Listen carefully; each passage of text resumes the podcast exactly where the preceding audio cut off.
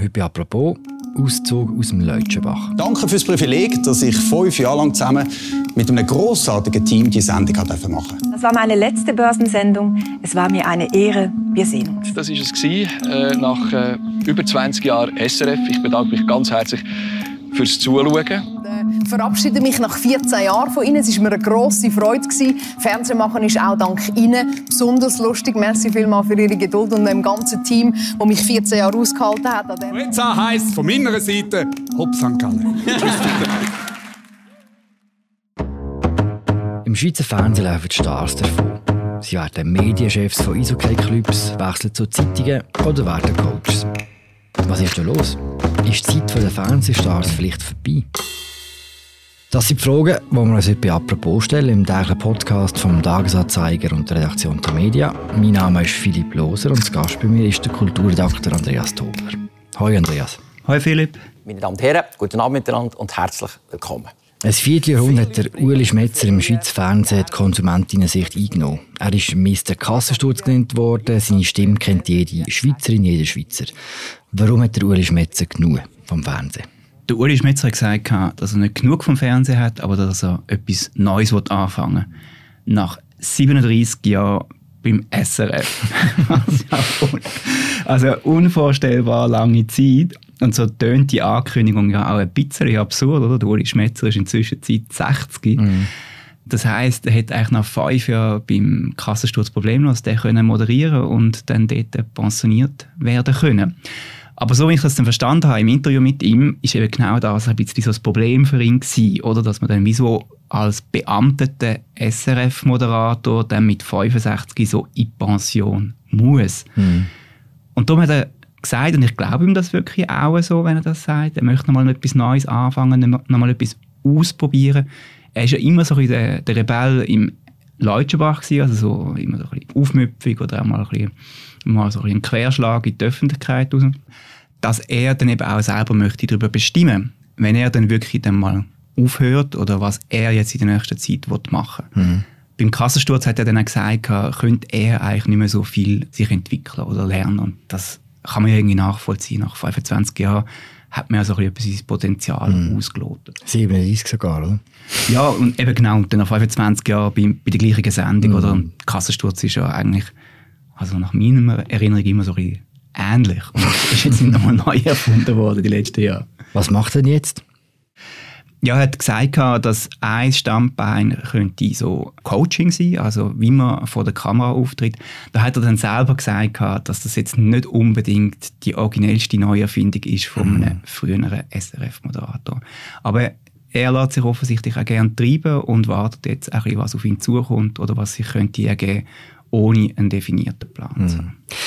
Julius Metz ist nicht der Einzige, der geht oder äh, wird gehen bei SRF oder schon gegangen ist.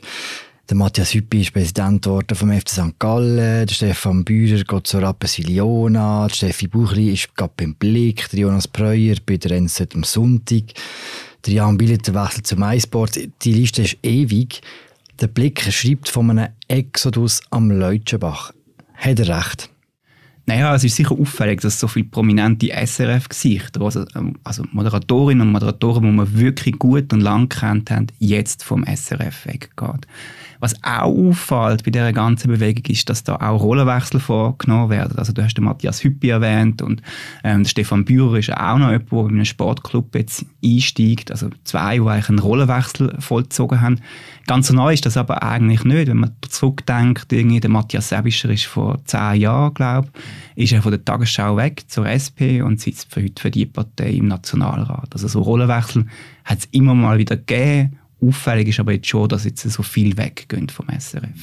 Gehen wir doch ein bisschen den Gründen nach. Wir fangen bei den offensichtlichen an. Im Sportbereich ist das Problem sehr akzentuiert und dort ist es auch wirklich, glaube ich, eine Erklärung, oder? Ja, beim Sport kann man glaube schon sagen, dass in den letzten Jahren neben dem SRF einfach eine ziemlich mächtige private Konkurrenz entstanden ist, die um Sportrecht mitbietet, oder? Also bei der Champions League hat es das immer gegeben, dass private Anbieter eben Pay-Angebote dann die Spiele übertragen. Beim Schweizer Fußball ist es auch schon seit längerem so, dass dort eigentlich das Schweizer Fernsehen nur noch der Juniorpartner ist von Blue, also dass er früher noch Teleclub ist und eigentlich nur noch das unbeliebte Samstagsspiel überträgt im Fußball. Und für Sportjournalisten ist es natürlich irgendwie zentral. Also du willst ja dann über dieses Spiel berichten, wo die relevanten und die wichtigen sind. Und so ist es dann auch nicht verwunderlich, dass irgendwie dann einfach auch ähm, Sportjournalisten sich mal entscheiden und sagen, ah, da gibt es eine private Konkurrenz, die kann mitbieten, ähm, die haben die Rechte für die Spiele, die ich will, kommentieren, darüber berichten und dann wechsle ich halt zu denen. Und so habe ich mir dort den Wechsel von der Steffi Buchli erklärt, wo er dann als Erste weg ist, um den Eishockey-Berichterstattung beim Privaten zu machen. Oder eben jetzt äh, der Jan Billeter, der jetzt ähm, auch geht zum iSports. Mhm. Es geht aber über den Sport raus. Früher war es so, gewesen, dass wenn man es mal zum Schweizer Fernsehen geschafft hat, dann hat man nichts mehr anders gemacht. Das war quasi äh, Stellensicherheit bis zur Pensionierung. Heute ist das nicht mehr so. W warum ist das nicht mehr so? Naja, es gibt einfach einen großen Wandel in der Medienbranche insgesamt und SRF wird von dem erfasst, also nicht nur beim Sport, oder, dass dort dann irgendwie, also dass es dort plötzlich Konkurrenz gibt, wo man früher gar nicht kennt hat, sondern auch in vielen anderen Bereichen, oder, also ähm, die Privaten investieren plötzlich auch ähm, in ein, in ein TV-Angebot, also das prominenteste Beispiel ist da sicher Ringe, wo mit Blick TV ein laufendes Angebot hat und dort ist ja jetzt, also zuerst ist der Jonas Breuer von der Arena dort als Chefredakteur übergewechselt und hat das geleitet. Und jetzt ist Steffi Buchi ähm, bei Blick TV dabei. Und das zeigt so ein bisschen, dass, dass eigentlich ein Vollangebot oder eben neue Formate entstehen, die dann ähm, natürlich sehr attraktiv sind und ähm, in Konkurrenz stehen zum SRF. Für die Privaten ist das natürlich super interessant, oder jemanden vom SRF zu holen, also das prominentes Gesicht mit ein bisschen mehr Geld, das kommt man so schnell nicht über, mhm. oder? Und ähm, das erklärt wahrscheinlich die Abwerbungsdynamik. Das ist ein Pull-Faktor, oder? Wenn man etwas Neues, Tolles will machen will. Gibt es auch Push-Faktor? Ist die Stimmung schlecht im Leutschenbach? Also was sicher klar ist, SRF muss sparen, oder? Also die Werbeeinnahmen brechen weg, durch das müssen sie sparen. Das ist natürlich nie angenehm, oder? Das ist ja klar, dass das schlägt auf die Stimmung. Das ist unangenehm, das gibt Druck, vor allem wenn Leute auch noch entlassen werden, also wenn Stellen abgebaut werden müssen. Zugleich muss SRF auch stark umbauen, oder? Also sie müssen weg vom linearen Programm und stärker im Digitalen werden. So verlangt das von ihnen Konzession, weil SRF muss vermehrt junges Publikum können ansprechen und das ist halt eben eher auf Plattformen wie YouTube oder Instagram zu finden. Mhm. Und auf die neuen Formate haben die Stars, die jetzt gehen, einfach keine Lust? Nein, das glaube ich jetzt nicht so wirklich, aber natürlich könnte man jetzt beim Uri Schmetzer irgendwie denken, dass er nicht unbedingt der ist, der irgendwie das queer-feministische Instagram-Format für eine junge Zielgruppe moderieren. Mhm. Da ist er wahrscheinlich nicht der richtige. Da gibt es vielleicht Jüngere, ähm, die da geeigneter sind dafür, wo auch die junge Zielgruppe dann lieber möchte sehen, oder? Mhm. Das ist natürlich schon so. Aber der Schmetzer hätte natürlich ganz klar den Kassensturz können weiter moderieren. Das, das, mhm. ist unangefochten, oder? Das, das Elder Statement hat ihm sicher auch noch eine höhere Glaubwürdigkeit über die Jahre gegeben, wenn jemand 25 Jahre das macht und das so eine Kontinuität kann machen. Das ist natürlich beim Publikum hat man da einen ziemlichen Steinbrett. Du hast gesagt, es gibt einen grossen Umbau im Leutschbach, es gibt einen grossen Spardruck. Inwiefern ist denn auch das Geld äh, wichtig? Inwiefern spielt der Lohn bei, bei SRF eine Rolle?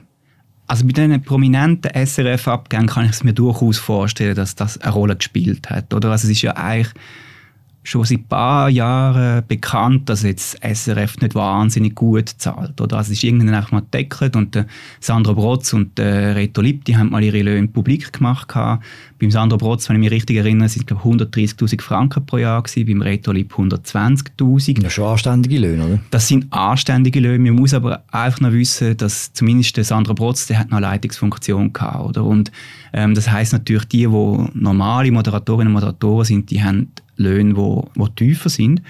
Aber das zeigt natürlich auch, also ich meine, wenn natürlich ein Jonas Breuer wechselt, zuerst zu Blick TV als Chefredakteur und jetzt zu NZZ am Sonntag, dann ist ja klar, dass er substanziell mehr kann verdienen kann. Also wenn er nicht allzu schlecht verhandelt hat, ist also eine Verdopplung durchaus mm. drin, würde ich jetzt mal sagen. Mm. Wenn wir uns vielleicht nochmal über den Umbau auch von dem Format unterhalten, kann man sagen, dass der von diesen Fernsehstars, die quasi das Wohnzimmer der Schweizerinnen und Schweizer bespielen, dass die Ära ein bisschen vorbei ist? Also ich glaube, das Bedürfnis, so Stars zu haben, also wo man als Identifikationsfigur sieht, oder? Also wo man wiedererkennt, wo man etwas damit verbindet, auch wenn es nur etwas Negatives ist, dass man eigentlich einfach nur noch wartet, bis bis der Löli vor der Kamera auftritt, wie dann mhm. vielleicht ein paar Böse würden sagen.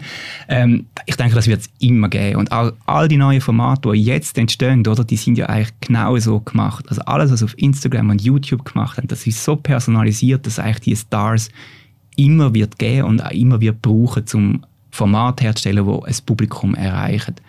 Aber ich glaube schon, dass es jetzt einfach eine Verschiebung wird geben, oder? Also die, die junge Zielgruppe, die wird, wird junge entdecken und ähm, das SRF wird ja auch entsprechend pushen müssen. Und man sieht jetzt also ein bisschen, wie das dann läuft, oder? Also die, die deutschen Medien wie ARD und ZDF sind da ein bisschen weiter, die haben ein großes Netzwerk aufgebaut, das heißt Funk und die stellen viele Formate her für für Instagram und YouTube.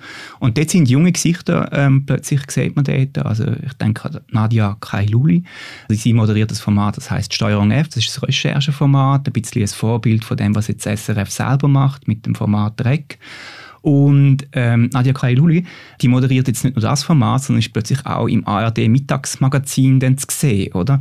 Und das zeigt so ein bisschen, dass jetzt von der Tendenz her, könnte ich mir vorstellen, dass in die Richtung geht, dass wie noch so die äh, Instagram- und YouTube-Formate, wie so Trainingslager oder so, so die Talentcamps sind, wo dann irgendwie das SRF-Leute so ein bisschen mal testen lässt, mal ein bisschen aufbaut und dann die übernimmt ins Hauptprogramm. Mhm.